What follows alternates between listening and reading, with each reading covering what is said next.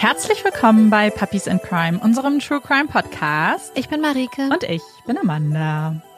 Wir sind wieder im Studio und wir freuen uns sehr, beziehungsweise wir haben sehr gute Laune heute, weil wir sehr viel gutes Essen haben. Heute ist so ein Gebäcktag. Wir haben Zimtschnecken aufgebacken, ich habe Kuchen mitgebracht und wir haben noch ganz, ganz viele andere Süßigkeiten und wir haben es uns auch verdient, weil die Woche war, wie sage ich es jetzt, stressig, schrecklich.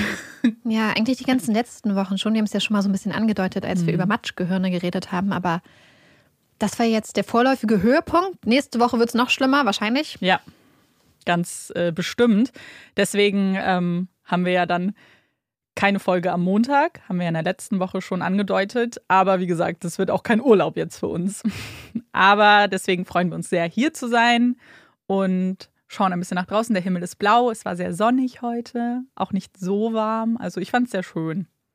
Ja, es ist sehr frühlingshaft und morgen soll es ja noch mal besser werden. Ja, so bin richtig sehr, warm sehr werden. Gespannt. morgen und Montag auch. Genau. Und bevor wir aber zum Fall kommen, wollen wir noch mal kurz Danke sagen an alle, die uns zur letzten Folge geschrieben haben und kommentiert haben, ähm, wo es um die Frage geht, wie der sichere Ort beim Fangenspielen bei euch hieß. Wir haben so viel Rückmeldung bekommen und es war so witzig, das alles zu lesen und auch zu sehen, dass selbst in Großstädten oder in bestimmten Bundesländern es auch unterschiedlich war. Also man nicht mal sagen konnte, so und so heißt es ganz sicher in diesem Ort. Es war sehr spannend. Ja, so ein bisschen die geografische ähm, Verbreitung zu sehen. Und was ich auch voll schön fand, ist, dass dann Leute auch untereinander Mhm. kommentiert haben und quasi ihre Wörter gesucht haben. Ja, Deswegen, also ich glaube, wir werden das vielleicht öfters mal machen. Das Ja. war sehr schön. das war echt ganz, ganz toll. Und danke an alle, die äh, da mit kommentiert haben und uns geschrieben haben. Das fanden wir super. Marika hat heute den Fall für uns vorbereitet. Ich freue mich. Ich kann mich zurücklehnen, zusammen mit euch und deinem Fall lauschen. Dunkelheit liegt über dem Wald. Einsam schlängelt sich die Straße zwischen den Bäumen hindurch, nur erleuchtet durch die Scheinwerfer ihres Autos. Ab und zu kommt ihnen ein Fahrzeug entgegen. Doch das passiert selten, denn es ist tief in der Nacht. Jedes Wochenende sind sie unterwegs, immer nachts, halten die Augen auf, scannen Büsche und Bäume am Straßenrand. Suchen, suchen nach dem perfekten Ort, suchen nach ihm, wo bist du? Think like a killer. Man gewöhnt sich dran, irgendwie. Sie machen das jetzt schon seit Jahren. Think like a killer. Manchmal kommen sie am nächsten Tag wieder. Mit Hacke, mit Spaten. Manchmal wird ihnen schlecht, wenn sie daran denken, wie nah er sein könnte. So nah und doch so fern. Es ist der 25. September 2007. Das Telefon klingelt. Faye geht ran. Die Stimme am anderen Ende der Leitung fragt nach Matty, ihrem Sohn, ob alles okay sei. Er sei nicht zu seinen Schichten im Callcenter erschienen. Sie können ihn nicht erreichen. Hm. Faye ist verwundert. Sie wird einmal nachforschen und gucken, ob sie Matty vielleicht erreichen kann. Sie wählt seine Nummer, schreibt Nachrichten, doch sie bekommt keine Antwort. Langsam fängt die Frau mit den schulterlangen blonden Haaren und den freundlichen blauen Augen an, sich Sorgen zu machen. Matty, der eigentlich Matthew heißt, ist 20 Jahre alt. Matty ist ein Lebemann. Er ist kreativ, aufgeschlossen und voller Liebe. Er geht mit beeindruckender Leichtigkeit durchs Leben und wenn er lacht, und das tut er oft, dann muss man einfach mitlachen. Seine hellblonden Haare trägt Matty immer stylisch verwuschelt. Seine grauen Augen blitzen mit den Schmucksteinen in seinen Ohren um die Wette. Er sieht seinem Vater Mark wie aus dem Gesicht geschnitten aus. Ach, Matty, er ist ihr Schatz, ihr ganzer Stolz. Doch jetzt ist da Funkstille. Matty meldet sich nicht und ist nicht erreichbar. Faye weiß, an wen sie sich jetzt wenden muss. Michael. Michael Atkins. Mattys Lebensgefährte. Ein Mann, von dem Faye und ihr Mann Mark nicht besonders viel halten. Sie können es einfach nicht verstehen. Es gibt doch so viele nette, tolle junge Männer da draußen. Warum sich ihr Matty ausgerechnet diesen Mann ausgesucht hat, hm, das wissen sie nicht so recht. Michael ist Elektriker, Kampfsportexperte und zum Unmut von Faye und Mark mehr als doppelt so alt wie Matty. Er ist fast so alt wie Mattys Vater Mark. Das finden die beiden schon sehr komisch. Aber dann sind da auch noch die anderen Sachen. Denn Michael ist unglaublich besitzergreifend, kontrollierend, dominant. Seit längerer Zeit beobachtet Faye voller Besorgnis, wie ihr einst strahlender Sohn immer stiller wird, immer mehr in sich gekehrt. Michael scheint ihrem Matty die Luft zum Atmen zu nehmen. Also nein, Faye mag Michael ganz und gar nicht. Aber Matty ist ja noch jung und die Hoffnung, dass er ihnen eines Tages ihren Traumschwiegersohn vorstellt, bleibt bestehen. Bis dahin, bis dahin müssen sie sich jetzt halt mit Michael arrangieren. Faye rauft sich zusammen und versucht Michael zu erreichen. Doch auch hier Funkstille. Michael und Matty scheinen wie vom Erdboden verschluckt. Doch sie gibt nicht auf, schreibt weiter Nachrichten, ruft ihn an und bekommt irgendwann eine Antwort. Eine Antwort, die ihr ganzes Leben aufführen wird und die mehr Fragen aufwirft, als sie beantwortet. Matty ist nicht nach Hause gekommen. Das schreibt Michael. Matty ist verschwunden. Seit zwei Tagen. Ein Schlag in die Magengrube für Faye und Mark. Wenn ihr Sohn verschwunden ist, warum hat Michael dann nichts getan? Warum hat er ihnen nicht Bescheid gesagt? Warum hat er einfach so weitergemacht? Ist Matty ihm egal? Die Zweifel an Michael und die Wut auf ihn wachsen. Matty würde nicht einfach so verschwinden, würde nicht einfach so abtauchen. Da sind sich Mark und Faye sicher.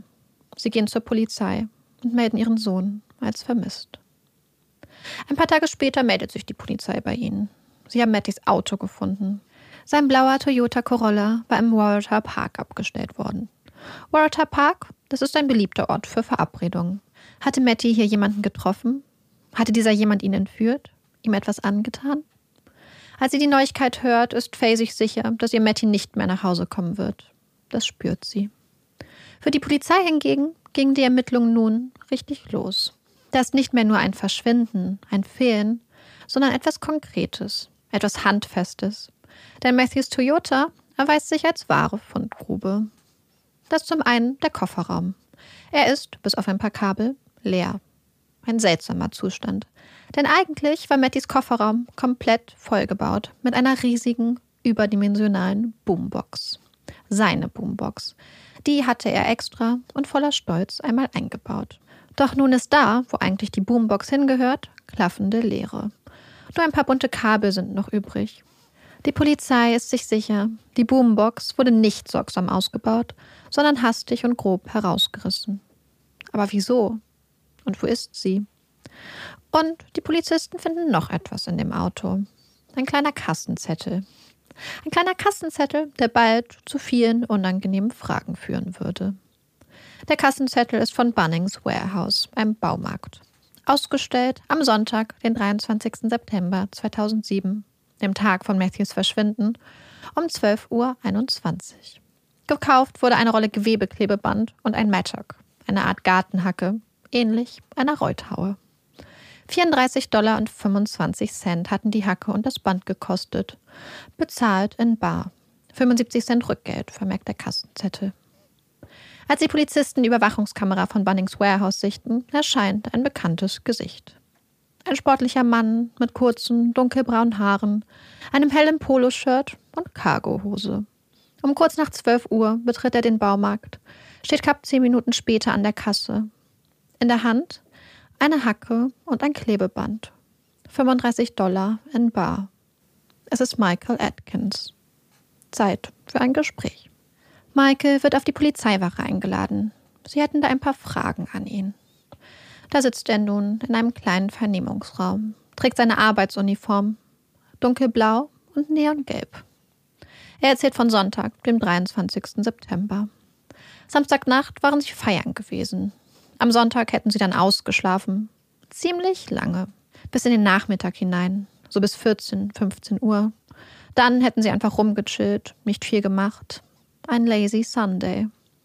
Irgendwann sei er, Michael, wieder weggedöst. Und als er aufwachte, sei Matthew einfach nicht mehr da gewesen. Einfach weg. Ohne Ankündigung, ohne Verabschiedung. Seitdem habe er nichts mehr von ihm gehört. Interessant. Wenn Michael bis in den Nachmittag geschlafen und den ganzen restlichen Tag das Haus nicht mehr verlassen hatte, Wer war dann in Bunnings Warehouse gewesen? Darauf angesprochen, bestreitet Michael, dass er im Warehouse war. Der Mann, der in einem Poloshirt und Cargohose an der Kasse stand, mit der Hacke in der Hand. Der Mann, der ihm zum Verwechseln ähnlich sah, das sei er nicht gewesen. Die ermittelnden Polizisten und Polizistinnen schenken seinen Aussagen wenig Glauben. Zu eindeutig das Video, zu viele Widersprüche und Lügen. Und dann ist da noch Michaels Daumenabdruck auf dem Kassenzettel. Das Ermittlungsteam hat einen Durchsuchungsbeschluss für die Wohnung der beiden. Sie suchen nach der Hacke, nach dem Gewebeklebeband, suchen nach der Kleidung, die Michael und Matthew in der Nacht zum 23. September beim Feiern getragen haben. Doch sie finden weder die Hacke, noch das Klebeband, noch die Kleidung. Dafür machen sie ein paar andere, unerwartete Entdeckungen. Das zum einen die so hastig und grob aus dem Kofferraum von Matthews Wagen gerissene Boombox, die nun einsam und allein in der Garage rumsteht. Und sie finden Matthews rotes Handy. In Michaels Wagen. Unter der Fußmatte des Beifahrersitzes. Auch Matthews Reisepass wird bei der Durchsuchung gefunden. Die Zweifel an Michaels Version der Geschichte wachsen.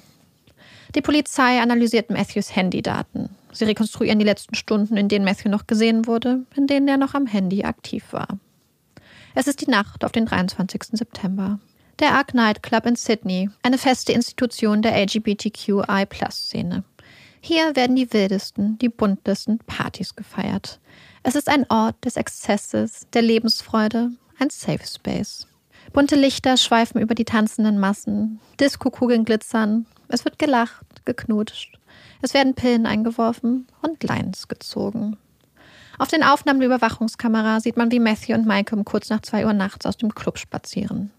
Vorneweg Matthew. Die blonden Haare gestylt, in weißer Dreiviertelhose und einem schwarzen Tanktop mit weißer Aufschrift. Dahinter Michael, in dunkler Hose und mit schwarzem T-Shirt. Wohin die beiden gehen, das zeigt die Kamera nicht mehr. Doch die Auswertung von SMS zwischen den beiden legt nahe, dass sie zurück zu ihrem Wagen gingen, um Drogennachschub zu holen. GHB, MDMA. Drogen, die sie nicht nur selbst konsumieren, sondern auch verkaufen. Gut eine Stunde später, um 3.06 Uhr, kehrt Michael alleine in den Club zurück. 15 Minuten später schreibt Matthew zwei wütenden SMS an einen Kumpel. Mike heult verfickt nochmal rum und bringt mich nach Hause und er lässt mich nicht bleiben. Fucking cunt. Er muss verdammt nochmal klarkommen. Ein letztes Lebenszeichen von Matthew. Was dann passiert, das weiß, lässt sich die Polizei sicher, nur Michael. Hatten sie sich weiter gestritten? War die Auseinandersetzung eskaliert? Wo ist Matthew? Die Wochen vergehen. Mit jeder Woche wird auch das letzte Fünkchen Hoffnung, dass Matthew eines Tages doch wieder vor der Tür steht, mit breitem Grinsen und abenteuerlichen Geschichten im Gepäck, noch ein kleines bisschen kleiner. Mit jeder Woche macht sich die Gewissheit breiter, dass Matthew nicht mehr nach Hause kommen wird. Gleichzeitig steht die Polizei vor einer Sackgasse. Keine Leiche, keine Tatwaffe, kein Tatort, keine Beweise, keine Sicherheit. Und ein Verdächtiger, der schweigt, lügt und sich in Widersprüche verstrickt. Irgendwann entschließt sich das Ermittlungsteam zu einem recht ungewöhnlichen Schritt. Sie gehen auf Mark und Faye zu. Die Eltern, deren Kind nun fehlt, deren Herzen voller Schmerz und Sehnsucht sind. Ob sie bereit wären, der Polizei zu helfen? Natürlich, keine Frage. Sie würden, Sie werden alles für Matty tun. Faye und Mark zögern keine Sekunde. Auch wenn das, was ihnen nun bevorsteht, kein leichtes Spiel werden wird. Sie sollen sich mit Michael verabreden, sollen den Mann, den sie mittlerweile für den Mörder ihres Sohnes halten, ihre Schulter und ein paar warme Worte bieten, offene Ohren. Sie sollen sein Vertrauen gewinnen. Die Polizei hofft, dass Michael sich öffnet, redet, irgendetwas preisgibt. Irgendetwas. Ein offenes Ohr, Wärme, Mitgefühl. Für den Mann, der ihnen das Wertvollste genommen hat. Faye und Mark lassen sich mit Mikrofonen verkabeln, machen sich auf zu dem Treffen mit Michael. In einem beeindruckenden Akt der Überwindung nimmt Faye Michael in den Arm und drückt ihm sogar ein Küsschen auf die Wange. Denkt an ihren Matty. Lächelt tapfer. Doch Michael lässt sich nicht einlullen, macht keine verfänglichen Einlassungen. Nur eine Sache gibt er zu. Er hat die Hacke gekauft, um ein Gemüsebeet anzulegen. Ein Gemüsebeet? Mark und Faye und später auch die Ermittler können es kaum glauben. Wo soll dieses angebliche Gemüsebeet sein? Sie haben keinen Garten. Und wo ist dann die Hacke? Und vor allem, warum hat er denn überhaupt bestritten, die Hacke gekauft zu haben? Lügen, Widersprüche, eine Hacke, ein geleerter Kofferraum, ein Streit und ein wie vom Erdboden verschluckter junger Mann. Im August 2008, nicht einmal ein Jahr nach Matthews Verschwinden, wird Michael Atkins wegen der Ermordung von Matthew festgenommen. Im selben Jahr beginnen Mark und Faye mit ihren nächtlichen Fahrten durch die Wälder um Sydney. Sie steigen, wenn es dunkel wird, in ihren Wagen, packen Spaten und Hacke ein, fahren die nächtlichen Straßen entlang. Immer auf der Suche nach ihrem Matty. Think like a killer. Ein Denken, das ihnen nicht leicht fällt. Wo würdest du eine Leiche ablegen? Vergraben. Sie blicken nach links und rechts, suchen nach Lichtungen im Wald, nach Parkmöglichkeiten, nach Stellen, die sichtbar und doch vor neugierigen Blicken geschützt sind. Und, wenn sie einen passenden Ort gefunden haben, kommen sie am nächsten Tag wieder, nehmen die Stelle genauer unter die Lupe. Wie sieht die Vegetation aus? Sieht der Boden anders aus? Ist er leicht aufzulockern? Kann man hier graben? Ist er hier? Ihr Matty? Ganz alleine, ganz einsam, in der Dunkelheit, in der kalten Erde. Wenn Faye daran denkt, dann wird ihr schlecht. Matty hatte doch solche Angst vor der Dunkelheit gehabt. Doch sie machen weiter, fahren jedes Wochenende stundenlang durch die Nacht, graben am Tag, immer auf der Suche nach ihrem Sohn. Gut zwei Jahre nach Matthews Verschwinden beginnt am 3. September 2009 vor dem Supreme Court in Sydney der Prozess gegen Michael Atkins. Die Anklage lautet Murder und Manslaughter, Mord und Totschlag. Das Gerüst der Staatsanwaltschaft ist dünn, wackelig. Keine Leiche, keine Tatwaffe, kein Tatort, keine Zeugen. Zusätzlich erschweren Beweisverwertungsverbote die Arbeit der Anklage. Wir glauben, dass sie um 12.20 Uhr am Sonntagnachmittag zu Bunnings Warehouse gefahren sind und dass sie die Person waren, die die Hacke und das Gaffertape gekauft haben. Mit dieser Aussage hatte einer der ermittelnden Detectives, Michael, im Jahr 2007, kurz nach Matthews Verschwinden, konfrontiert. Michaels Antwort? Ich glaube nicht, dass ich das war. Es war eine von vielen Lügen in der Vernehmung gewesen. Für Matthews Eltern und die Staatsanwaltschaft ein wichtiges Indiz. Der klare Beweis, dass Michael Atkins ein Lügner ist. Doch die Aussage, die Widersprüche dürfen der Jury nicht präsentiert werden, da Atkins zu diesem Zeitpunkt nicht richtig belehrt worden war. Die Aussagen sind unzulässig und dürfen nicht verwertet werden. Und so hört die Jury weder die alten, widersprüchlichen Aussagen von Maike noch den Angeklagten selbst. Er macht von seinem Recht zu schweigen Gebrauch. Kein Wort, keine Erklärung. Ende Oktober kommt die Jury zu ihrem Ergebnis. Nicht schuldig des Mordes, nicht schuldig des Totschlags. Michael Atkins verlässt den Gerichtssaal als, auf dem Papier, freier Mann. Doch es wirkt wie ein Freispruch zweiter Klasse. Ein Freispruch aus Mangel an Beweisen. So sehen es viele Menschen in Australien und so sieht es Matthews Familie. Es ist ein Urteil, das nicht klärt und das nichts klärt, das keinen Frieden bringt für keinen der Beteiligten.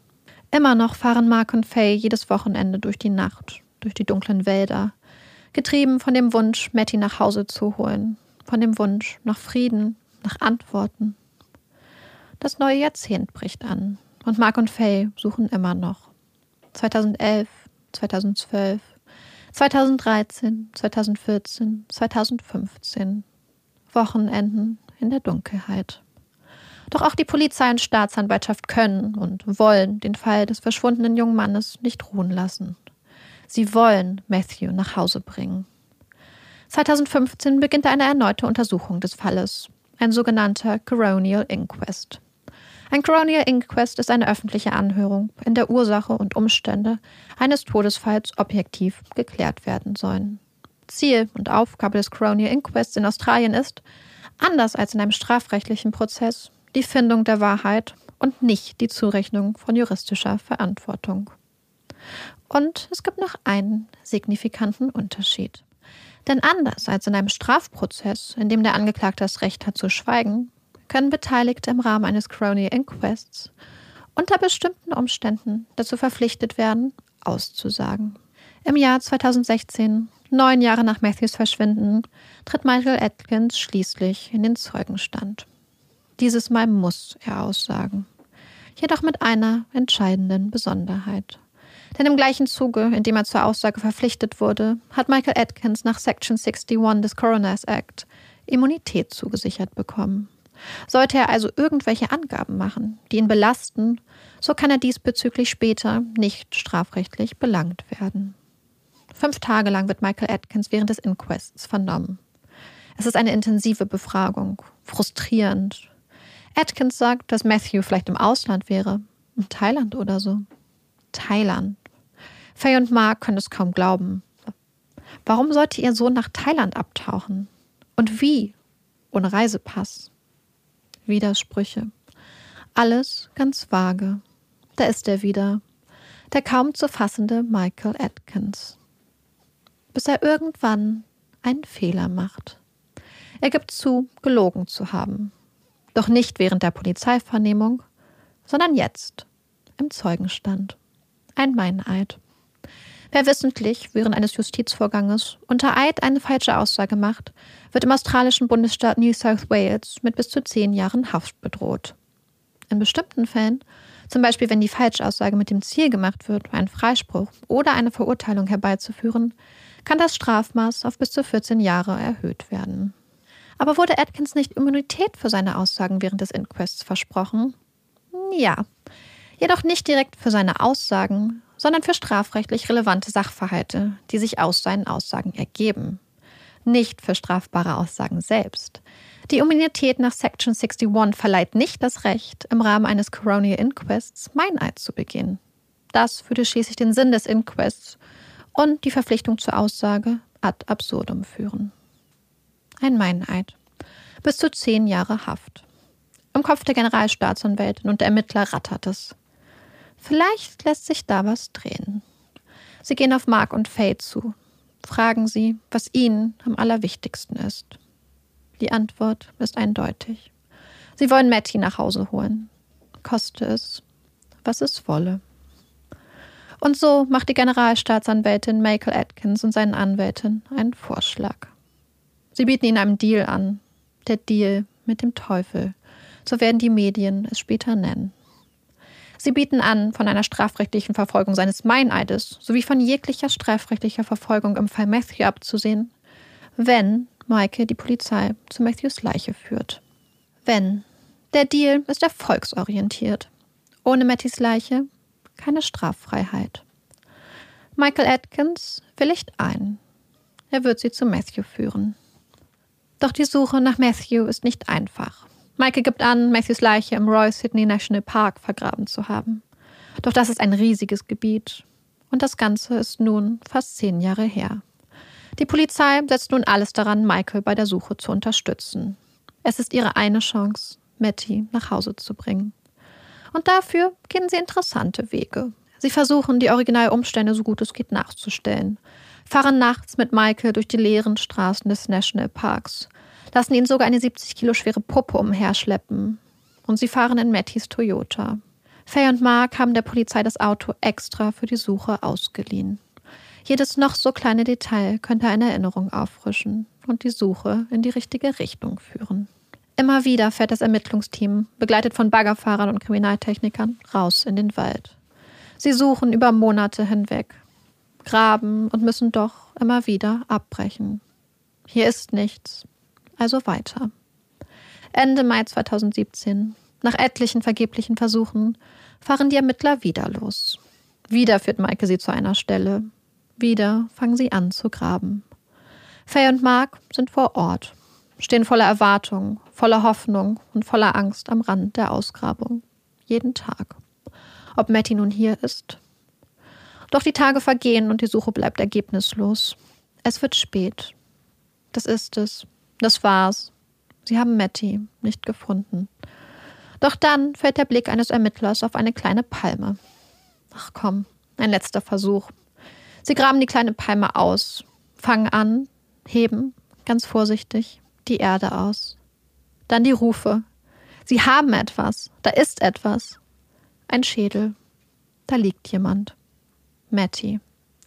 Das ist er, das spüren Mark und Faye. Ihr Matty. Er kommt nach Hause. Sie haben recht. Es ist ihr Sohn. Doch auch wenn sie Matthew nun gefunden haben, die Suche nach Antworten geht weiter. Denn immer noch weiß niemand, was genau am 23. September 2007 wirklich geschah. Warum und wie Matthew starb. Ein neuer Coronial Inquest beginnt. Fest steht, dass Matthew tot ist und dass Michael Atkins ihn im Sydney Royal National Park vergraben hat. Doch viel mehr lässt sich auch mit Matthews Leiche nicht mit Sicherheit sagen. Wie oder woran Matthew gestorben ist, das lässt sich nicht mehr feststellen. Dafür bietet Michael Atkins nun, nach zehn Jahren, seine Version der Geschehnisse des 23. September 2007. Sie hätten sich in der Nacht gestritten, seien schließlich vom Ark Night Club nach Hause gefahren. Matthew sei ins Bett gegangen, Michael habe im Wohnzimmer geschlafen. Als er am nächsten Morgen aufwachte und ins Schlafzimmer ging, um nach Matthew zu sehen, habe dieser tot im Bett gelegen. Eine Überdosis, das sich Maike sicher. Eine Überdosis GHB. Aber wenn es eine Überdosis war, ein Unfall, warum hatte er nicht die 000, den australischen Notruf, gewählt? Warum hatte er keine Hilfe geholt? Er habe Panik bekommen, habe selbst noch unter Drogeneinfluss gestanden, habe Angst vor den Konsequenzen gehabt, Angst um seinen Ruf, habe sich irgendwie verantwortlich gefühlt. Er habe schließlich den Plan gefasst, Matthew im Wald zu vergraben. Dann sei er zu Bunnings gefahren, habe die Hacke und das Klebeband gekauft und die Boombox aus dem Kofferraum von Matthews Auto gerissen. Er habe Matthews Leiche in eine Decke gewickelt, sie in den Kofferraum gelegt und auf die Dunkelheit gewartet. Dann sei er losgefahren, raus aus der Stadt, in den Wald, habe das Auto abgestellt und Matthews Leiche in den Wald geschleppt. Er habe angefangen zu graben. Ein Meter mal zwei Meter, 80 Zentimeter tief sei Matthews Grab gewesen. Mark und Faye sind skeptisch. Sie sind sich sicher, dass Michael ihren Sohn getötet hat, dass er ihn stranguliert hat oder erwürgt, erstickt. Sie glauben Michael nicht. Das stimmt so viel nicht. Da sind so viele seltsame Details. Der Inquest hatte neue Erkenntnisse zutage gefördert. Dass Maike nicht nur kontrollierend gegenüber Matthew gewesen war, sondern ihn auch körperlich angegriffen hatte. Dass Michael am 23. September, wenige Stunden nachdem er angeblich die Leiche seines Freundes gefunden hatte, mindestens zwei junge Männer über Messenger-Dienste angeflirtet hatte. Dass er offensichtlich auf der Suche nach einem Date gewesen sei. Nein, sie glauben ihm ganz und gar nicht, dass das ein Unfall war. Die mit dem Inquest betraute Gerichtsmedizinerin kann jedoch keine eindeutige Todesursache feststellen. Sie weist auf die unzähligen Lügen von Michael Atkins hin. Auch auf den Verdacht, dass er mehr mit dem Tod von Matthew zu tun hat, als er zugibt. Doch da sind zu viele Fragen und zu viele Lücken. Sie kommt zu einem Open Finding, kann keine Todesursache und keine genauen Todesumstände angeben. Anfang März 2018, elf Jahre nach Matthews Tod, können Faye und Mark ihren Sohn endlich im Kreise von Freunden und Familie verabschieden und sein Leben feiern. Sie tragen lila, seine Lieblingsfarbe. Endlich ist er nicht mehr alleine. Die Palme, die fast zehn Jahre über Matthew gewachsen war, die wie ein kleiner Leuchtturm über ihn wachte, haben Mark und Faye zu sich geholt. Sie wächst nun bei ihnen im Garten. Mattys Palme. Wow, ähm, ich habe einige Ge Gedanken zu dem Fall. Aber jetzt gerade, was mir am meisten auch so äh, in Erinnerung geblieben ist, beziehungsweise im Kopf herumschwirrt, ist einfach, wie verdammt lange das alles gedauert hat. Und wenn ich mir vorstelle, dass du als Elternteile zehn Jahre, über zehn Jahre in dieser Ungewissheit gelebt hast und das Gefühl hattest vielleicht, dass du den Antworten so nah bist, das ist, ich weiß nicht, das ist so schlimm. Ich weiß nicht. Ja, ich glaube, das ist auch so die Sache. Ich glaube, das ist auch vielleicht so ein bisschen so eine Sache, mit der Michael Atkins nicht so wirklich gerechnet hat, hatte ich so ein bisschen das Gefühl, mhm. dass da zum einen Faye und Mark sind, die nicht bereit waren aufzugeben, bis sie ihren Sohn nach Hause geholt haben, die wirklich so gut wie jedes Wochenende über fast zehn Jahre losgefahren sind nachts und gesucht haben, die durch die Wälder gelaufen sind mit ihrer Hacke und gegraben haben, die gesagt haben, sie haben auch gesagt, wenn du denkst, dass wir aufgeben, bevor wir unseren Sohn haben, dann hast du dich geirrt. Wir mhm. brauchen unseren Sohn. Wir wollen ihn nach Hause holen.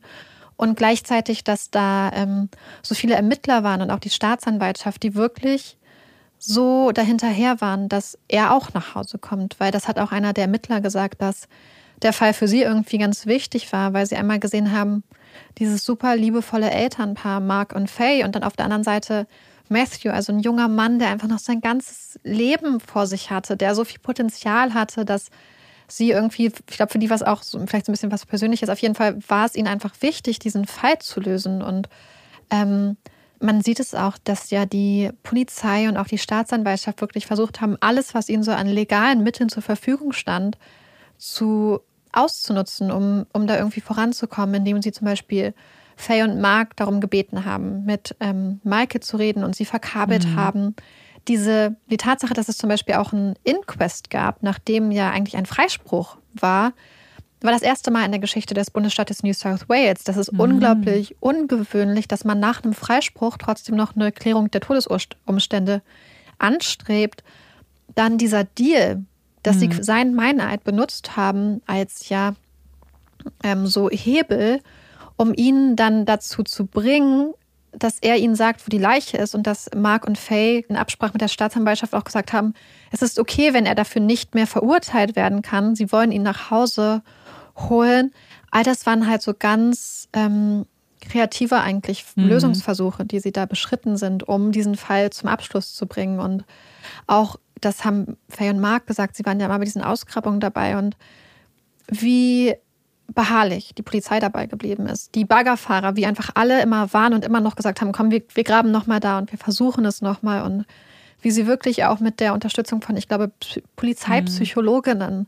versucht haben, alles so zu gestalten, dass Maike sich daran erinnert, wo genau er die Leiche abgelegt hat.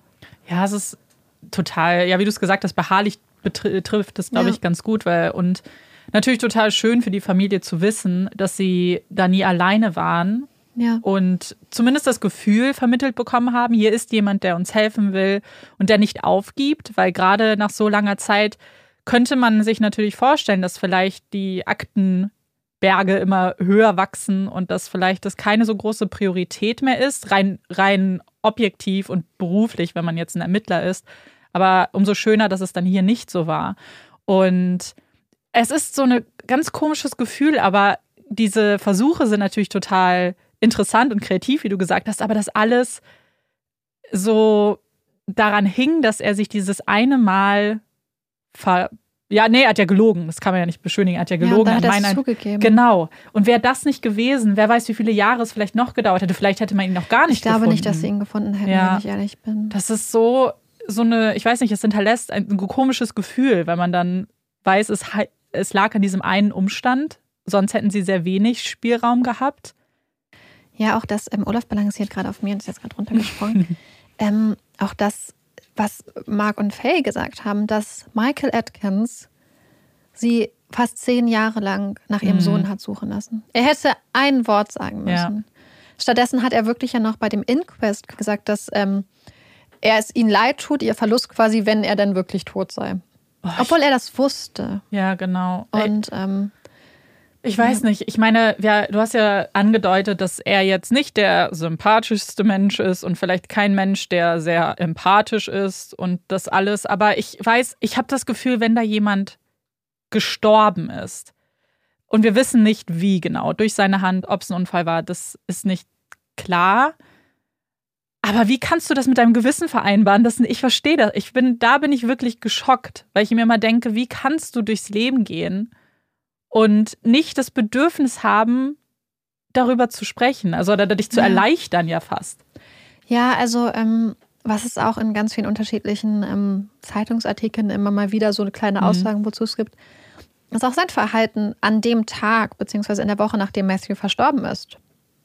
Dass er wirklich mit jungen Männern Ach geflirtet hat, dass er, ich glaube, wenn ich mich recht erinnere, hat er Tickets zu so einer Party und zu so einer Tanzveranstaltung gekauft, hat jemanden dazu eingeladen und das teilweise Stunden, nachdem er angeblich seinen Lebensgefährten tot im Bett gefunden hat, wo, wo Mattys Leiche, also Matthews Leiche, noch in seiner Wohnung bzw. in der Garage vielleicht schon lag, dass du in dem Zeitpunkt dann schon daran denkst und ähm, was Freunde von Matthew auch ausgesagt haben, ist, dass Maike zum Beispiel immer sehr viel ähm, immer sehr viel Interesse an jungen Männern hatte und dass er Matty, also Matthew, dann immer dazu angestiftet hat und ihm überredet hat, dass, ey, dass sie zusammen losgehen und Matthew dann junge Männer angesprochen hatten, dass sie sie mit nach Hause genommen haben, um zusammen dann Sex zu haben, aber dass Matthew das eigentlich gar nicht wollte. Und ähm, das ist, glaube ich, auch das, was Faye einfach gesagt hat, wie ihr Sohn einfach immer stiller wurde und so ein bisschen erdrückt wurde von diesem sehr dominanten Charakter. Ja.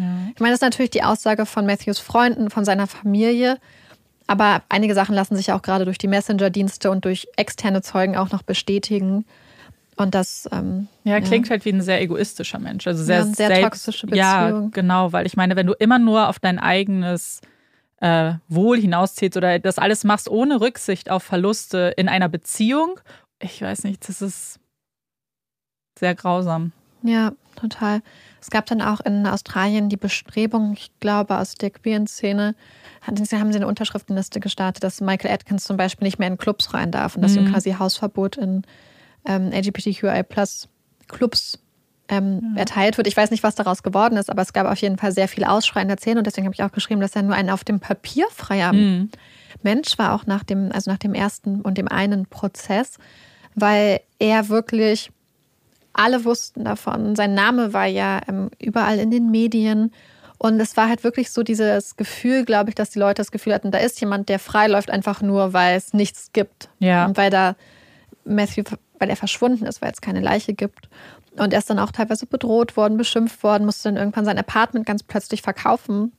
Ja, ich, weil, wie du sagst, ich glaube, wenn es erstmal diesen, diesen Prozess gibt und das Ganze in den Medien ist, aber dann auch, wenn sich nach Jahren zeigt, dass du weißt, wo die Leiche ist, ist schon, also begründeter Zweifel.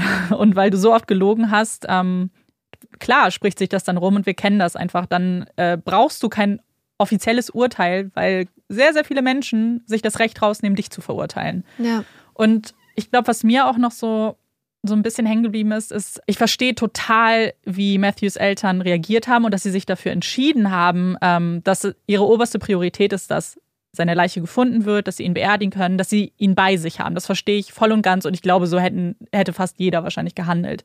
Aber ob man nicht jetzt, wo man weiß, dass also ob man nicht dann doch das Gefühl hat, dass es irgendwie unfair ist, dass er frei ja. ist. Ja, die, ich, also das wird auch, wenn man sich Interviews mit den beiden anguckt, ganz klar. Also sie haben auch während des Inquests, als gesagt wurde, die Todesursache kann nicht mhm. bestimmt werden, es ist schwer, haben sie auch gesagt, dass sie davon überzeugt sind, dass er ihn irgendwie ermordet hat, sodass man es jetzt an den Knochen nicht mehr nachweisen kann. Und dass sie das nicht glauben, dass es ein Unfall war und dass er ihn mit seinen Kampfkünsten vielleicht so quasi ähm, runterge, also mhm. die Oberhand, die körperliche Oberhand gewonnen hatte oder dass ähm, Matthew vielleicht noch unter Drogeneinfluss stand. Gerade wenn es um GHB geht, was ja so eine Art, ähm, es wird auch Liquid Ecstasy genannt, das ist kein Ecstasy. Aber das ist ja auch eine Sache, die als K.O.-Tropfen bezeichnet werden und die halt mhm. halt unterschiedlich, je nach Dosierung, unterschiedliche Wirkung haben. Und wenn du zum Beispiel zu viel davon nimmst, wird es wie so ein Sedativum quasi. Mhm.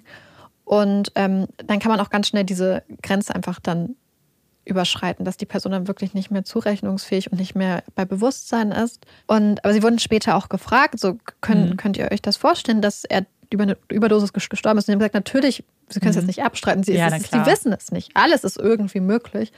Aber sie halten es nicht für so, für so wahrscheinlich. Sie glauben halt gerade, glaube ich, die Tatsache, dass er immer gelogen hat, dass mhm. er keine Hilfe gerufen hat. Ja, ich finde es einfach so schwierig, weil ich finde, natürlich kann man es auch nicht abstreiten, dass man vielleicht in so einer Situation irrational reagiert, weil wenn du natürlich das Gefühl hast, oh mein Gott, da ist jemand gerade gestorben und es, es sind Drogen im Spiel, vielleicht, vielleicht reagiert man dann so ja. und wer weiß, aber ja, wie du sagst, trotzdem hat man natürlich den Wunsch, dass wenn so etwas passiert, dass Menschen dann Hilfe holen, weil man selber ist ja kein medizinischer Experte unbedingt. Also vielleicht hätte man ihm noch helfen können und vielleicht war er nur bewusstlos und ja, das ist zum Beispiel also bei GHB einer der Sachen. Also er ist ja davon ausgegangen, dass es eine GHB-Überdosis war, mhm. weil sie mhm. quasi so einen kleinen, also diese Fischplastik-Container ja. hatten. Weil es ja, kann man ja als Flüssigkeit ähm, kaufen, konsumieren.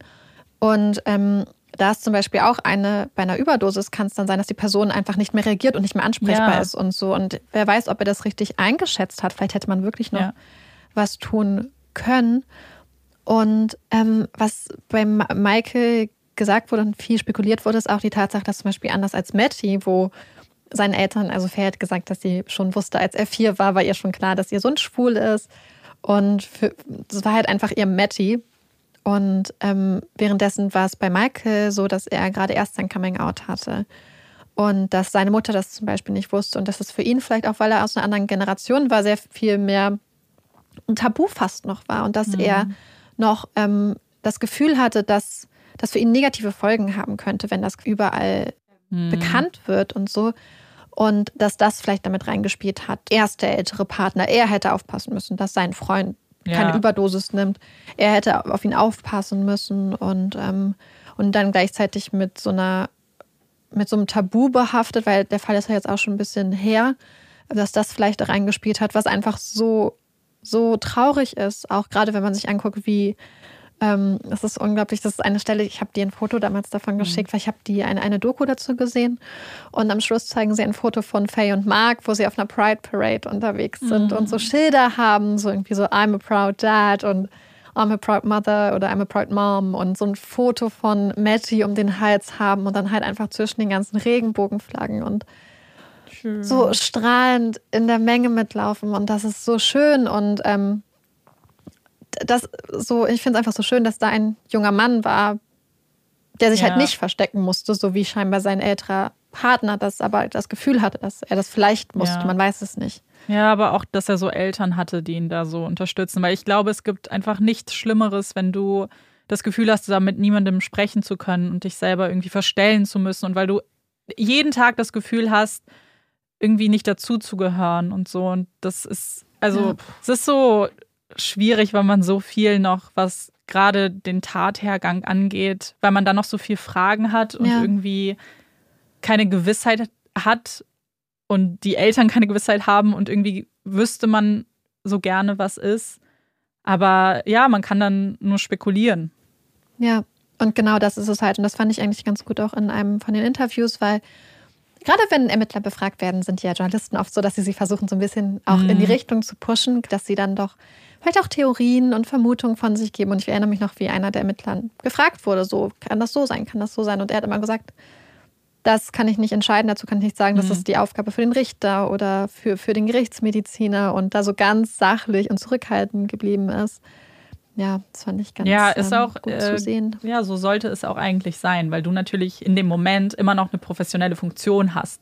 Ja. Und ja. ich glaube, da merkt man auch oft den Unterschied. Ich weiß nicht, ob du das auch so einschätzt. Mhm zwischen ehemaligen Detectives, ja, ja, ja, die interviewt werden oder auch vielleicht Leute, die früher bei der Polizei waren und dann mhm. in so einer Polizei quasi Insider-Funktion ähm, befragt werden. Weil das hatte ich schon ein paar Mal bei Dokumentationen, wo ich dachte, okay, das sind ganz schön gewagte Thesen, die diese mhm. Menschen hier aufstellen und das sind ganz interessante Äußerungen.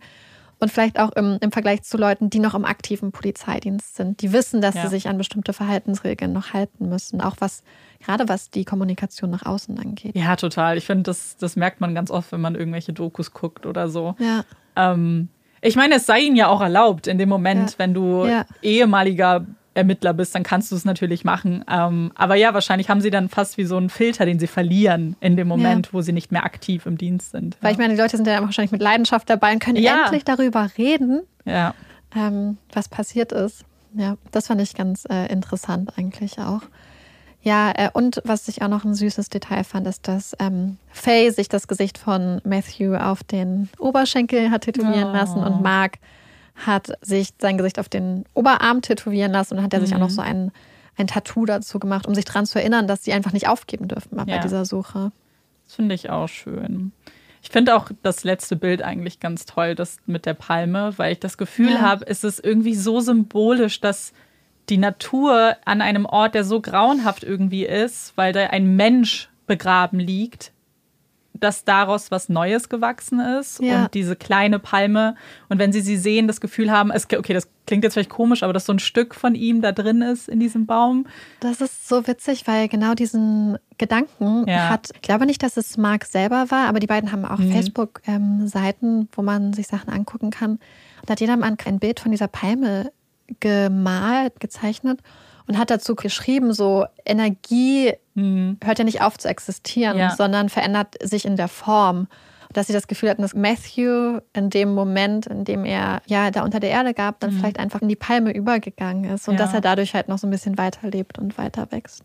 ich finde, das ist eigentlich ein ganz schöner Gedanke. Ob man da jetzt irgendwie dran glaubt oder so nicht. Aber ich meine, am Ende kann es einem vielleicht helfen, wenn man das sieht und das Ja. Gefühl hat, er ist irgendwie noch bei uns. Und Ja. Ja. Ich finde, das sind auch schöne Schlussworte zu dem Fall. Also ich weiß nicht, mir hätte ich Mhm. gar nichts mehr Nee, hinzuzufügen. danke. Ich kann nur Danke sagen, dass du uns den Fall mitgebracht hast.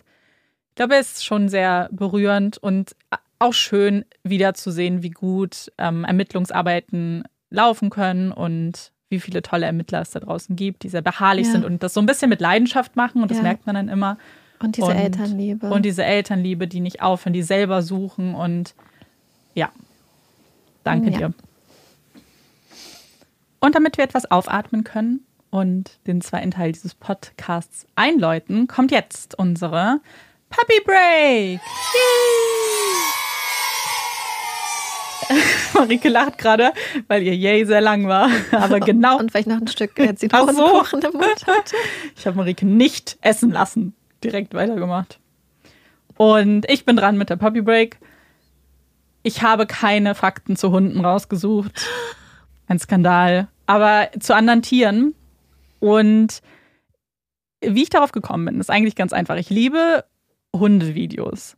Das sind meine absoluten Lieblingstiervideos. Ja, manchmal schicken Amanda und ich uns Mhm. einfach stundenlang, wenn wir so richtig, richtig fertig sind, einfach nur Hunde-Videos Mhm. hin und her. Ja. Und dann gibt es aber mein, meine zweitliebsten Tiervideos. Und das, zu diesen Tieren gibt es heute ein paar Infos. Und zwar zu Panda-Bären, also den großen Pandas. Und ich meine, wer diese Videos kennt, weiß einfach nur, wie unglaublich witzig das ist. Und manchmal fragt man sich, ich meine, sie sind, also es gibt ja nur sehr wenig Pandas, aber man fragt sich auch so ein bisschen, wie sie das überleben, weil sie manchmal so tollpatschig sind und tapsig und ständig von Bäumen runterfallen und es ist ja so, so niedlich.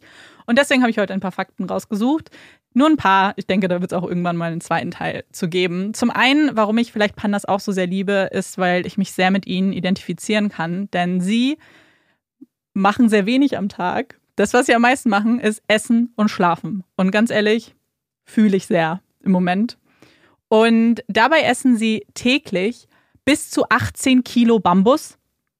Wow. 18 Viele Kilo. Ballaststoffe bestimmt. Ja, und möchtest du vielleicht ganz bisschen eklig, aber rausfinden, wie viel hinten wieder rauskommt? Tell me. Bis zu 10 Kilo am Tag. Das, das ist, das ist, sind zwei fast Olafs, nee, nicht ganz, so dünn ist er dann nicht. Anderthalb, Olaf. anderthalb Olafs an Kot. Und falls ihr euch schon mal gefragt habt, mit wem ist eigentlich der Panda vielleicht verwandt, das ist ziemlich spannend, denn man könnte natürlich annehmen, sie gehören zu den Bären. Das ist aber nicht ganz wahr, denn der im, im Chinesischen bedeutet der Name Panda Bärenkatze. Und da wird es auch schon etwas genauer, denn wenn man sich den wissenschaftlichen Namen anschaut, dann würde der übersetzt bedeuten schwarz-weißer Katzenfüßler. Sie sind also irgendwie verwandt mit den Katzen. Und man sieht's nicht wirklich, würde ich sagen, außer wenn man sich die Augen anguckt. Denn diese haben sehr ähnliche Pupillen wie Katzen. Eine der wenigen Gemeinsamkeiten wahrscheinlich, die die zwei haben. Und als letztes etwas, was ich immer sehr spannend finde, wenn man bei manchen Dingen, die es so in der Natur gibt, wenn Wissenschaftler sich noch nicht einig sind, weil ich immer das Gefühl habe, warum nicht? Und bei einer Sache sind sie sich nicht einig, und zwar warum Pandas schwarz-weiß sind. Da gibt es sehr, sehr viele Theorien, zum Beispiel, weil es Tarnung sein könnte, ob es wegen Wärme ist, Isolierung oder, und das Beste ist, weil, es einfach Mode ist und gar keinem Zweck dient, also einfach nur schön aussieht. Und da gibt, sind sie sich nicht einig. Es gibt da jetzt noch Aber das würde ja dem, dem evolutionären Zweck wahrscheinlich der Partneranziehung dienen. Ganz Vielleicht ehrlich, ja. Vielleicht ist es einfach das, weil sie sehen dann schön aus. Und ich meine, Ja. sie sind schon ein bisschen niedlich. Ne? Ja. Das sind meine Fakten zu den Panda-Bären. Ich bin gespannt, wie ihr Pandas findet. Pandas sind so niedlich. Ja. Ich habe auch was, äh, weil ich habe nämlich gerade Panda-Augen gegoogelt, um das nachzugucken, was Mhm. Amanda gesagt hat mit den Panda-Katzenaugen. Und dann kam gleich ganz oben bei Google, bei einfacher Wimperntusche, die nicht wasserfest ist, reicht teilweise sogar Regen oder Schweiß, um die Mascara zu lösen. Also um diese Panda-Augen ging es Ja. dann auch. Und dann ist mir was eingefallen. Ich weiß nicht, ob ich schon erzählt habe, falls ja, musst du mich aufhalten. Mhm. Also, ich war 18, 19, ich weiß es nicht. Ich war bei Freunden in Wellington zu Besuch und irgendwie, das war so ein großes Haus, wo so eine WG drin gewohnt hat und ich bin so durch den Regen gelaufen zu dem Haus. Und gehe so rein und mich guckt die eine Person, die mir die Tür schon aufmacht, schon so richtig so an. Und ich dachte halt einfach, okay, die Person kennt mich einfach nicht. Okay, geh so rein, rede mit allen, sitz mit den Leuten, quatsch mit den Leuten. Geh dann nach, keine Ahnung, nach einer halben Stunde oder so in mein Zimmer, gucke in den Spiegel und ich sehe aus wie ein Panda. Die, ich, ich, hatte, und ich hatte nicht ein bisschen Panda-Augen, wie man das nur nach dem Tag hat. Ich habe wirklich massiver Platzregen-Panda-Augen gehabt. Also quasi also so. bis fast bis zu den, keine Ahnung, bis zu, also riesig. Mein halbes Gesicht war Panda-Auge und ich dachte so, wieso hat mir das ja. nicht eine einzige von diesen ganzen Personen gesagt? Und ich meine, die Sache ist die, ja. Es waren sehr viele Männer, aber da war auch eine Frau dabei. Und dann bin ich dahin und ich meinte zu ihr so, bin so raus und mir so, Leute, ich sehe aus wie ein Panda. Warum hat mir das niemand gesagt? Und hat sie mich tatsächlich angeguckt und meinte so, ist mir gar nicht aufgefallen. Lüge. Und das war Lüge. so eine Lüge, weil es mir wirklich, es ist mir einfach so runter. Und sie meinte, sie dachte, es ist halt mein Make-up. Da dachte ich nur so. Ach so, Smoky Eyes oder was? Da dachte ich so, ey, da war ich richtig wütend. Aber können und dann wir, wusste ich direkt, ja. ich kann ihr nicht vertrauen. Ja, wollte ich gerade sagen, können wir aber normalisieren, dass man das Menschen sagt, ja. wenn irgendwas im Gesicht ist, zwischen den Zähnen, die Make-up-Mascara verlaufen ist oder ja. wie auch immer. Und dass, wenn man das gesagt bekommt, dass das auch kein Angriff ist, weil ich glaube, manchmal Natürlich hat man das. nicht. Ich finde immer, wenn mir so jemand was sagt, mhm. Ich auch, ich so, oh, super dankbar. You. Ich habe es auch mal in der Bahn gemacht, da stand so eine Frau und die hatte so richtig verlaufenes Make-up. Mhm. Da habe ich ihr so ein Spiegel gemeint, meinte, bitte schön. Einfach, Einfach nur kommentarlos. und sie hat sich voll gefreut. Also nicht ja. kommentarlos, so, so guck mal so rein quasi. Ich finde das mega wichtig. Ich auch. Weil ich weil, möchte, dass mir das Leute sagen. Ja. Die eine Sache, wo ich oh, das aber kommt's. richtig, richtig mhm. scheiße finde, tatsächlich. Es wäre auch fast ein Hottag. Ja. Ich finde es unmöglich, wenn Leute kommen und sagen, man sieht deinen BH-Träger. Ich bin Nein. mir sicher, dass wir da schon mal drüber geredet haben. Aber ich finde, das ähm, ist so, ähm, ja. Ich glaube, wir haben es rausgeschnitten damals. Wir ah. hatten, ja, ja, weil die Folge war irgendwann zu lang und dann mussten ja. wir manchmal schneiden. Ähm, ja, ja, BH-Träger finde ich auch totaler Quatsch. Weil das ist so, ja, und, und? Ja. also ich meine natürlich, wenn es jetzt so ein krasses Lady Gaga-mäßiges mhm. Outfit ist und das ist offensichtlich, dass man den BH-Träger nicht sehen kann. Ja. Aber manchmal ist es ja einfach, man hat einen Top und man sieht so ein bisschen ja. BH-Träger und dann kommen Leute an und sagen, man sieht deinen BH-Träger und dann denke ich so, oh nein. Genau, ich vor allem, ich würde es verstehen, wenn man zum Beispiel irgendwie ein T-Shirt, einen Top anhat und da der Träger verrutscht. Dann finde ich, und man manchmal das ja. nicht mitbekommt, da finde ich es auch legitim zu sagen, oh, sorry, ist verrutscht und dann deshalb hat man deinen BH-Träger gesehen. Aber wenn man ihn einfach sieht, und dann noch mit diesem verruchten, ja. man sieht dein BH-Träger. So, oh nein. Scandalous. Ja. ja, aber wenn, also gerade Gesicht aber, und irgendwas, ja. wenn man das freundlich sagt, dann ganz ehrlich, sehr cool, finde ich das ja. immer. Mhm. Ein Freundschaftsdienst. Mhm. Und kommen wir mal zur nächsten Kategorie. Das sind unsere Empfehlungen. Ich bin dieses Mal wieder top vorbereitet. Oh Marike, wie sieht es bei dir aus? Ich habe zwei Empfehlungen. Ich bin gerade noch überlegen, welche ich mache. Wow, Luxusprobleme hier. Ja. Ich fange einfach mal an. Ich habe nämlich was geguckt, was ich euch ganz gerne empfehlen möchte. Ähm, und zwar geht es um eine Serie auf Amazon Prime und zwar Flight Attendant. Die ist vor kurzem, vor ein paar Wochen rausgekommen. Und ich habe sie direkt geguckt, weil ich auch ein bisschen was mitbekommen habe, als sie in Amerika gezeigt wurde ähm, und es dazu sehr viel Feedback gab und war sehr froh, dass es dann jetzt auch bei uns zu sehen war. Und ich muss sagen, ich fand sie sehr gut. Sie hat mich sehr unterhalten. Ähm, es geht um eine Flugbegleiterin, Cassie, die ich will, man muss immer so vorsichtig sein, was man sagt. Das ist uns jetzt ein paar Mal aufgefallen, wenn man nicht so spoilern will. Aber ich glaube, man kann schon sagen, so in, in den ersten paar Minuten wacht Cassie nämlich nach einer durchzechten Nacht auf, neben einem toten Mann. Und sagen wir mal so, sie trifft dann nicht die schlausten Entscheidungen. Sie trifft sehr dumme Entscheidungen.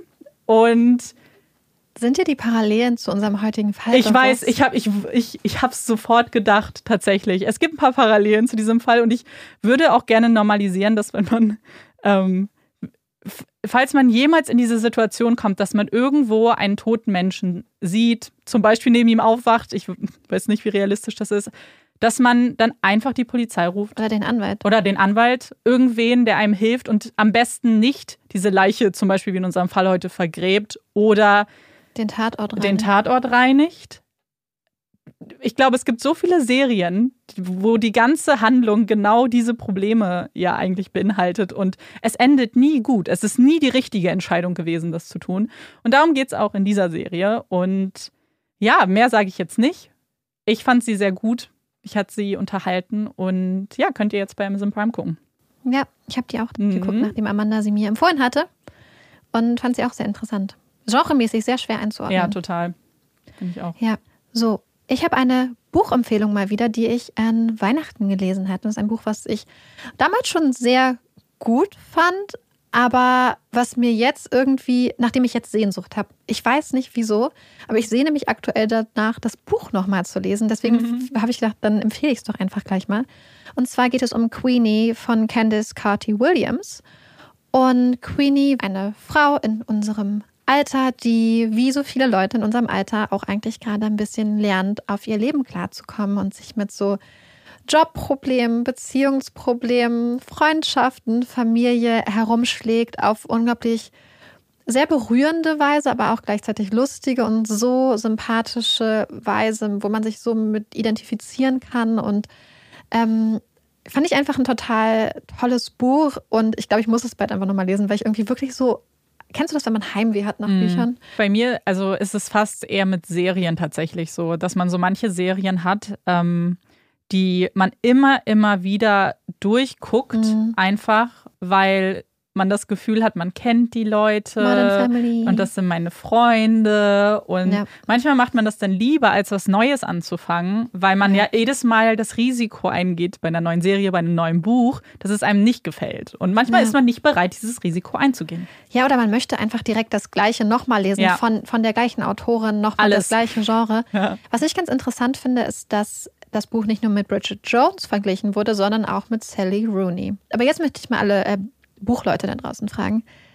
Bin ich die einzige Person, die das Gefühl hat, dass dieses Buch und die Autorin krass überhyped werden? Wie nennt man das? Überbewertet? Überbewertet. Mhm. Überbewertet sind? Weil zum Beispiel, ich finde Queenie 20 mal sympathischer und viel lustiger und wärmer und toller.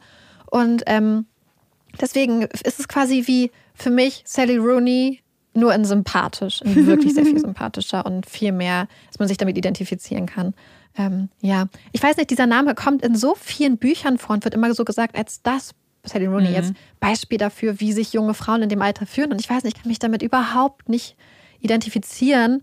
Aber das ist, glaube ich, der Knackpunkt. Weil man kann ja nicht pauschal sagen, dass sich jede Frau damit identifizieren kann. Ja, aber das ist es nicht, mhm. glaube ich. Aber ich finde manchmal so, hm, Vielleicht kriegst du damit mehr Leute, aber keine Ahnung, ich bin ja. sehr, sehr Aber deswegen, wenn, wenn ihr das mögt und, und Bridget Jones mögt und gute Bücher mögt, dann lest Queenie. Ja. Absolute Empfehlung. Du hast ja gerade schon ein bisschen was vielleicht Kontroverses gesagt und das ist ja ganz. Was denn? Naja, dass du Sally Rooney nicht so feierst. Mhm. Ja, okay. Und damit kommen wir zu unseren Hot Takes, die auch kontrovers sind, manchmal. Heute bei mir zumindest, auf jeden Fall. Ich, ich wollte dazu vielleicht nicht sagen, weil ich wusste, dass mir da ein paar Leute oder dass ich ein paar Leuten das Herz brechen werde. Marike weiß, wenn ich gleich sage, worum es geht, weißt du, worum es geht. Ich bin ja großer Marvel-Fan und es gibt einen Superhelden, den ich nicht ausstehen kann. Haha, ich weiß. Und ich, und ich weiß, dass ganz viele, wir haben ja mal nach ähm, euren Lieblings-Superhelden aus dem Marvel-Universum gefragt und da wurde er ein paar Mal genannt. Und ich musste mich dann immer so zurückhalten, weil ich das dann nicht, weil ich weiß, dass das, glaube ich, dann Leuten wirklich das Herz bricht. Ich mag Captain America nicht. Überhaupt nicht. Ich finde die Filme ganz, ganz, ganz doof. Die Sache ist, ich skippe sie eigentlich fast immer. Also, wenn ich jetzt nochmal gucke, ich gucke mir nie die Filme an und wenn er zum Beispiel bei den Avengers dabei ist, dann nervt er mich einfach die ganze Zeit. Er ist mir einfach zu, zu gut und zu, weiß ich nicht, mir fehlen so Schichten. Ja, es ist so, er ist der Überheld. Ich meine, er heißt Captain America. Es ist so, ich weiß, dass er auch eine emotionale Story hat und ich verstehe das alles, aber irgendwie kriegt mich der Charakter nicht. Und ich muss sagen, jetzt kommen wir zum nächsten Kontroversen. Ich meine, Geschmäcker sind ja verschieden und jeder findet andere Menschen attraktiv, aber ich finde ihn auch nicht attraktiv, Chris Evans. Mhm. Ich weiß, wie viele. Ja. Bei TikTok gerade auch, geht es auch wiederum. So großer Fan. Ja, genau, genau, wegen Lizzo, glaube ich. Kommen jetzt wieder, wie, wie ihn alle anschmachten. Und ich fühle es nicht. Ich auch nicht. Ich finde ihn auch nicht. Also deswegen, diese ganze Rolle kriegt mich nicht. Und ich weiß, dass viele ihn ganz super finden, aber ich kann es nicht. Und deswegen habe ich auch immer noch nicht mit Falcon und Winter Soldier angefangen, weil wegen Captain America mag ich Falcon auch nicht so gerne. Irgendwie ist es so, ich weiß nicht, habt ihr auch so so Charaktere aus Büchern, Filmen, wo eigentlich alle sagen, oh, der ist toll, aber ihr denkt euch, nee, so geht's mir hier. Ja. Ich habe es nicht geguckt, aber ich glaube, ich würde Amandas zustimmen. Weil ich einfach alle meine Meinung über Marvel von Amanda übernommen habe. Alles, was ich weiß über Marvel, ist von Amanda. ist irgendwie traurig. Amanda kann mir einfach alles als Meinung Ja. einflößen und ich werde das einfach wie so ein kleiner Papagei Ja. nachplappern. Läufst jetzt auch durch die Straßen und sagst, Captain America ist doof. Ja. Was ist denn dein Hot Take? Also, kennt ihr das, wenn ihr denkt, dass ihr irgendwie seid, aber dann merkt, ihr seid irgendwie doch anders? Ja, ich glaube, das kennt man. Also, Was war das denn für eine Also. Aussage? ich habe immer gedacht, dass ich eigentlich recht spontan bin und so. ähm, mhm. mich über, über Wechsel und ähm, Änderungen in meinem Leben total freue. Dann habe ich irgendwann gemerkt, hm, es gibt eine Sache, die ich nicht mag. Und zwar ist das, wenn meine Playlisten sich in der Reihenfolge ändern. Die Shuffle-Funktion, um genau zu sein. Die Shuffle-Funktion ist ja, wenn man. Ich erkläre es jetzt trotzdem einfach mal, Ja, weil ja, manchmal erklär. Sachen gefragt werden. Die Shuffle-Funktion ist ja einfach, wenn die Songs in der nicht vorher festgelegten Reihenfolge gespielt werden. Mhm. Ich hasse das. Ich brauche die feste Reihenfolge. Ich brauche die Vorhersehbarkeit der Songs. Mein Gehirn stellt sich darauf ein. Und neues bin ich aus Versehen mal auf die Shuffle-Funktion gekommen. Und ich war so empört. Das musste ich sofort ändern. Und ich weiß nicht, ich habe immer gedacht, ich wäre so ein Freigeist. Aber ich glaube, ich bin voll der Routinen, voll die Routinenliebhaberin. Und ich liebe Routine, das wird mir immer mehr klar. Ich muss, glaube ich, einfach mal nur ehrlich zu mir sein. Aber Shuffle ist echt so. Ich, was, was sind das? Was, was, was für crazy people hören Leute Sachen auf Shuffle? Ich meine, wie kommt ihr mit dieser Unberechenbarkeit zurecht? Ich bin so ein crazy people. Ich höre auf Shuffle. Wobei man, äh, ich glaube, man muss hier Unterschiede machen. Wenn es ein Album ist von einem Künstler, einer Künstlerin, dann hat es ja oft äh, einen Sinn, warum das so ist. Und äh, ganz viele Künstler und Künstlerinnen denken sich ja was dabei, wie ihre äh, Songs rauskommen, in welcher Reihenfolge. Aber ich höre ganz, ganz oft, sei es zum Fertigmachen ähm, oder wenn ich irgendwann mal rausgehe, äh, so, so Playlists, einfach so voreingestellte von Spotify, ähm, Party-Playlists oder irgendwie so. Und da shuffle ich immer. Und ich kann nicht so richtig begründen, warum, aber ich glaube, es liegt eben genau an dem, was du nicht magst. Ich mag diese, so dieses, diese. Überraschung, diesen Überraschungsmoment, so, oh, was ist das nächste Lied, was jetzt kommt? Und eben nicht zu wissen, ah, nach dem Lied kam ja das. Ah, nee, das mag ich nicht, dann skippe ich schon mal.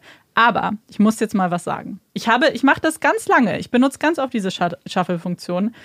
Irgendwas hat Spotify getan. Denn sie funktioniert nicht mehr. Wenn ich shuffle in einer Playlist, kommen immer wieder die gleichen Lieder. Immer wieder. Es ist dann wirklich so, es gibt dann fünf Lieder und zwischen denen shuffelt er dann, nicht zwischen der ganzen Playlist. Und das regt mich immer so auf, weil es immer, immer das Gleiche ist. Also es ist nicht nur Shuffle, es ist auch noch kaputt. Es ist ein kaputtes Shuffle. Und das, was übrigens auch beim, beim Shuffeln sehr unpraktisch ist, wenn man das eingestellt hat und vergisst es auszustellen und dann abends ein Hörspiel hört und erst nach zehn Minuten merkt, okay, das ergibt überhaupt keinen Sinn, was sie jetzt gerade mir erzählen. Und dann feststellt, ja, man hat Shuffeln auch drin. Ja. Das ist nicht gut. Passiert mir so oft. Ja, deswegen, äh, wir werden auch gleich, glaube ich, mal was Leckeres zu essen bestellen. Wir haben nämlich schon fast den leckeren Zitronenkuchen aufgegessen. Wir haben noch zwei zum Schnecken. Und wir haben noch eine Flasche Sekt im Kühlschrank. ja, wir zelebrieren das sehr. Ja, vor allem, weil wir wissen, dass wir nächste Woche uns ja nicht sehen. Ja, genau. Und ihr dann auch keine Folge habt nächste Woche. Deswegen lassen, machen wir es heute uns nochmal schön. Dann gibt es eine Pause und danach sind wir wieder frisch zurück. Wir freuen uns schon sehr. Genau. Dann auch wirklich hoffentlich frisch und nicht total Ich wollte gerade sagen, wer weiß, wie wir dann Ja. hier sitzen in zwei Wochen. Aber ja, dann war es das mit dieser Folge. Wir hoffen, sie hat euch gefallen. Und Ach, und, und Ja. was ich noch fragen wollte, ähm, wenn ihr auch dafür seid, dass Amanda öfter mal TikTok-Umfragen im Podcast macht, weil mir hat das mir sehr viel Spaß gemacht, Hm. dann schreibt mal. Ja, das mache ich für. Ich glaube nämlich, ich bin ja in diesem TikTok gefangen. Und Ja. damit ihr alle das nicht machen müsst, euch das angucken TikTok ist müsst. schon so eine deiner Hauptinformationsquellen, ne? Ja. Also zumindest was so Trends angeht, weil ich kriege ja sonst nichts mit, habe ich das Gefühl. Aber bei TikTok kriege ich es dann immer ein bisschen. Ja, und ich mit. krieg's dann über Amanda mit. Ja, deswegen, ich bringe euch dann den TikTok-Gossip und das alles mit hier in den Podcast. Und ja, ich fand das auch sehr spannend. Genau. Dann war es jetzt aber das mit der Folge. Endlich. Wir hoffen, sie hat euch gefallen. Wir sind gespannt auf eure Nachrichten zu unseren Hot Takes und den Empfehlungen, ob ihr sie schon gesehen habt und gelesen habt. Und wir hoffen, ihr hört uns auch beim nächsten Mal wieder zu. Ich bin Amanda Ich bin Marike. und das ist Puppies in Crime. Tschüss.